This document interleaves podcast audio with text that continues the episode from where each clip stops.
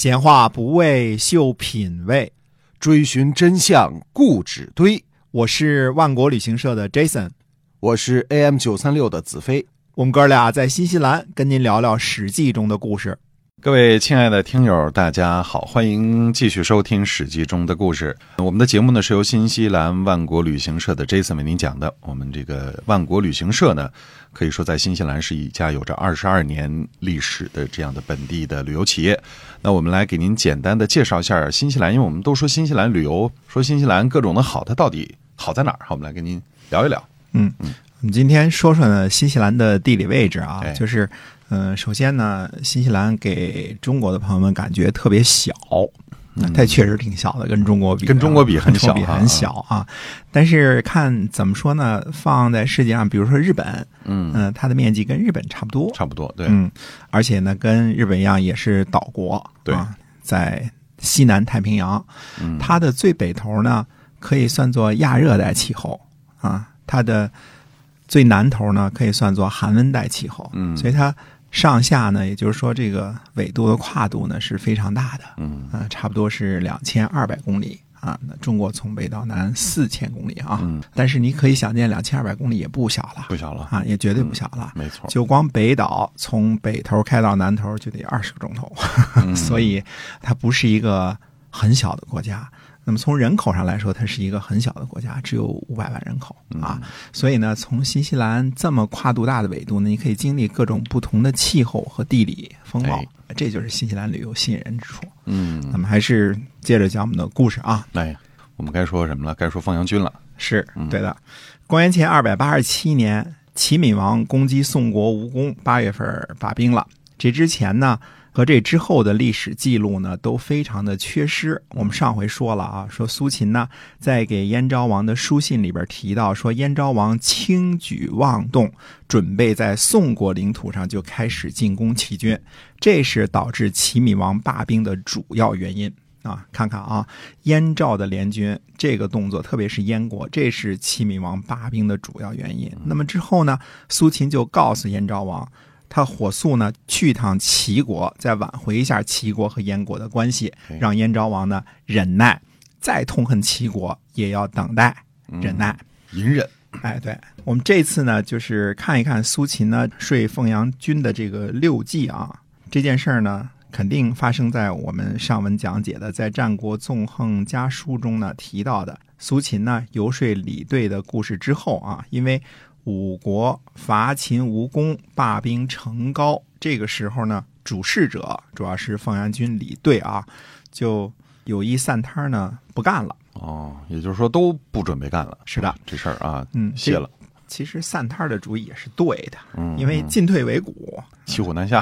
哎，这个时候呢，就不可进兵啊，因为齐军主力还没有到位呢，是吧？被齐闵王抽调去攻击宋国了。嗯那么剩下的韩赵魏联军有没有胆量攻击齐国是一回事儿，嗯绝对是回事儿啊！如果退兵呢，不停留在荥阳、成高一带，那就要往后撤，那就没有必要保存联军的这个形式了。呃，人吃马喂的是吧？人员调度啊，我们说打仗是最费钱的了啊。对，哪儿驻军呐、什么这些都能成为问题，弄不好就扰民了啊。这带着刀带着枪，可能抢老百姓了。哎 对吧？对哎，那别忘了呢，韩赵魏之间本身也诸多矛盾，呃，互相间呢经常打仗啊。散摊呢就是各回各家，各找各妈，将来怎么着还不知道呢。啊，嗯所以这个苏秦回到齐国之后，恢复了齐国和燕国的关系，然后他之后又一次去赵国，是吗？哎，苏秦应该是多次去过赵国啊，我们不太清楚每次具体的行程啊，没从万国买机票去，所以不太清楚啊。嗯但是他应该是多次去了赵国。那么齐国和燕国的距离邯郸呢都不是很远嗯啊，在这个时间关系上，我们还是不敢确定说去过具体多少次啊。各位听众朋友们呢，也请原谅我们这些用语，因为历史上没有明确记载，所以。战国时期呢，我们用了很多推断的东西，我们必须跟大家解释清楚。有推断的时候呢，我们要跟大家说一下啊。哎那今儿讲的这一部分呢，个人推断呢，呃，发生的时间比较靠后。这时候呢，齐闵王已经准备招韩民回齐国，与秦国讲和啊，已经有这个迹象了啊，就这个迹象已经很明显了。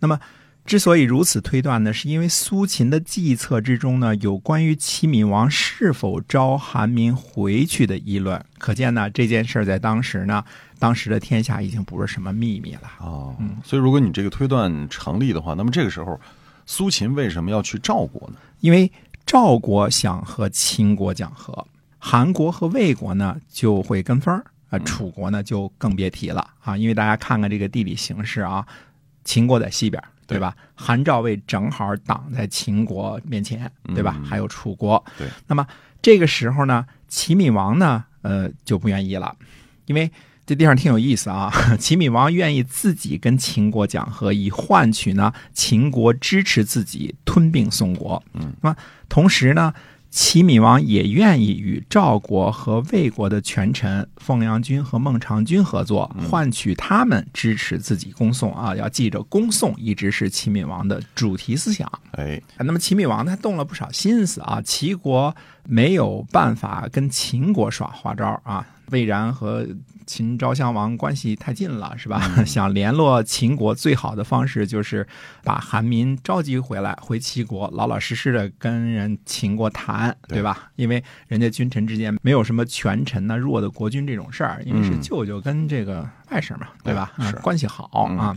但是呢，对于赵国的权臣凤阳君和魏国的权臣孟尝君，那就采取了贿赂的方式。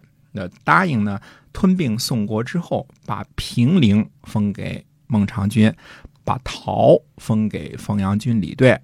这时候呢，齐闵王对于吞并宋国呢，可以说是绞尽了脑汁儿。嗯，他一直有这样的想法，所以这个苏秦的权谋也是因势利导，就把齐闵王这个想法变成了他的执念哈，让他一直要一直想去攻宋。哎，对，这个因势利导呢，这个事儿呢。特别的重要，特别是对于有权势的人来说啊，因为你要呛着茬儿呢，你什么事儿都办不成。嗯，所以因势利导呢，这是一个弱者对强者的一个很好的一个处事方式啊。就是如果对方攥着拳头拿着枪，你别跟他子牛，子牛啥呀？你别硬，对你别硬碰，你也碰不过他。对，那么其实呢，齐闵王等于在苏秦的帮助之下呢，陷入了一个思维的陷阱。那么齐国呢，并不是非要吞并宋国不可的啊！先说清楚这件事啊，这是一一个一个 statement，我们说这是一个一句话的陈述啊。就算战国时期呢，我们说连年混战，这个他也不是说非得吞并宋国不可的，因为谁都不能不打仗。可是齐国呢，呃，选择更多，其中一个选择呢，就是进攻北方的燕国，嗯嗯，或者是。南方的楚国，特别是夏东国，也就是吴越地区，因为齐国打向吴越地区的话，基本上没有太多的障碍嘛，对吧？燕国是软柿子，关键之处在于呢，呃，燕国没有什么像样的外援。秦国就算想援助，但是距离太远了。对，赵武灵王死后呢，凤阳君李队似乎是个很自保的人，就是比较自私啊，不太看别人的这个情况啊，未必能像以前赵武灵王那样那么雄才大略，愿意帮助燕国。看出来呢，就是保存燕国呢对赵国的好处。那么向南部呢进攻吴越地区也是一个选择，因为向南走向北走呢，动静较小。动静较小的意思就是说，你向南走你就打楚国，那你就跟楚国玩命，对吧？那楚国打得过就打，打不过就不打。向北走燕国呢，你打得过就打，打不过就算。嗯，呃，旁边邻居支持的可能性呢非常的小。嗯，哎，这是可以是齐闵王的两个选择啊。那么现在楚国呢，又是在楚顷襄王的这个统治之下，没什么作为，是个软柿子啊。哎，反倒是宋国，你说宋王衍不招人待见。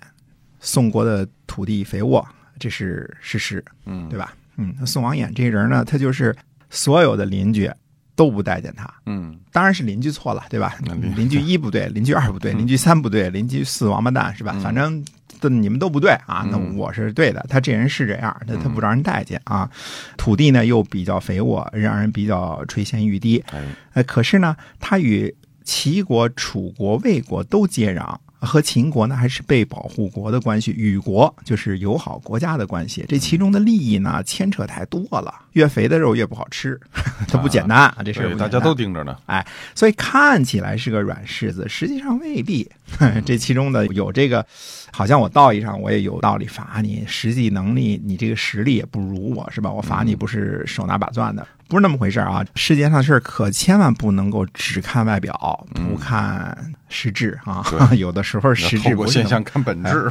哎，对你你简单化了之后啊，就没法弄了。苏秦呢，就是所有人当中呢最聪明的一个，他呢挑起齐闵王对于宋国的贪欲，这本身呢就是对于燕昭王的很好的保护，这样呢是惹怒天下诸侯的关键。还有一个关键就是你刚才说的因势利导，嗯，因为齐闵王愿意这么想哎，我就在这个方法上呢给你添油加醋，对所以呢先推你。哎，只要是有利于齐闵王攻宋，苏秦都是不遗余力的予以支持。嗯，那么这次苏秦的具体任务是什么呀？苏秦这次可以说是两个任务：第一，要形成五国伐秦的局面，或者说维持五国伐秦的局面；第二呢，不让赵国单独与秦国媾和。那么苏秦呢，向齐闵王汇报他对凤阳君的游说过程说呢，说天下分裂而侍奉秦国，秦国呢一定会坚持支持宋国，而魏然呢一定会嫉妒您拥有定陶。秦昭襄王呢贪婪，魏然呢嫉妒，您一定就得不到桃了。啊，所以这个苏秦的游说很厉害哈，直指人心。他就一句话就点到这个凤阳君的你最大的利益 是吧？你最大的利益给你嗯点清楚了啊！那苏秦就是牛嘛，他坚持就是说你最想的、你最想得到的就是桃这块封地嘛。哎啊我就一直跟你说这事儿，是吧？嗯那么紧接着呢，苏秦就是话锋一转，他说：“如果啊您不和秦国讲和，那么齐国呢一定会攻击宋国。齐国攻击宋国呢，不出一两个月，陶就一定可以得到了。嗯，那么得到了陶之后呢，再和秦国讲和，秦国就算变化，那先生您肯定是没优化了，意思陶您收入口袋了，对吧？啊对嗯这么个意思。哎对，对对，所以苏秦对他是动之以利，晓之以理，可以说运用的这个炉火纯青了啊。哎，就是炉火纯青了，这已经到了绝境了，无以复加了啊。嗯那么苏秦呢，就接着建议说呢，说就算不得已要跟秦国讲和，那还是希望呢五国之间呢再次坚定盟约，五国呢都愿意得到赵国的支持，足下您就可以雄飞。您和韩国的官员呢一起去东边呢朝见齐王，那齐闵王呢就一定不会把韩民召唤回齐国了。让微臣呢作为盟约的执行监督人，如果友好国家中呢谁背弃了盟约，其他四国就攻击他；如果都不背盟，秦国侵犯友好国家，那样呢五国就再次联合起来排挤秦国。现在呢，韩国和魏国呢对齐国产生了怀疑，如果不坚定盟约，相互之间讲和呢，微臣害怕呢五个友好国家之间呢会不和，会大乱。对，嗯所以到了这时候，苏秦还是希望齐闵王不要去召唤韩民哈，不要放弃五国伐秦形成的这个统一战线。哎，对了，那么苏秦做的呢，主要是凤阳军李队的工作，因为五国伐秦，李队绝对是最最关键的人物啊，因为他在赵国当权，而赵国的实力举足轻重，其中呢还有凤阳君的私人利益，就是从齐国得来的原来属于宋国的这个陶这个封地啊。嗯但是别误解啊，认为苏秦是为了讨好齐闵王才这样说这样做的，而是苏秦的哲学就是天下公秦，秦就不能禁止齐国攻宋。只要五国内部不掣肘，齐国一定攻宋，攻宋才能给燕国带来机会。所以苏秦呢，要千方百计的促成攻宋。嗯那么紧接着呢，苏秦就说说齐国呀和秦国之间，或者不是复合的话呢，一定会有所倚重。无论是齐秦复合，还是对其中任何一方有所倚重，这恐怕都不是赵国的福音。天下分裂，都去侍奉秦国，那是秦国制定天下的秩序，对吧？秦国会怎样为天下制定秩序呢？微臣希望你早一些个计划筹谋。那就是说，如果秦国制定秩序，你认为对你赵国会怎么样？这个意思啊。哎啊，那么到底苏秦对于秦国如定会制定天下的新秩序呢？那么苏秦是怎样给凤阳君进言的？他怎么分析这个秦国如果制定天下秩序这个事儿怎么回事呢？那么且听下回分解。哎，是的，我们今天节目就先到这儿，是由新西兰万国旅行社的 Jason 为您讲的，我们下期节目再会。再会。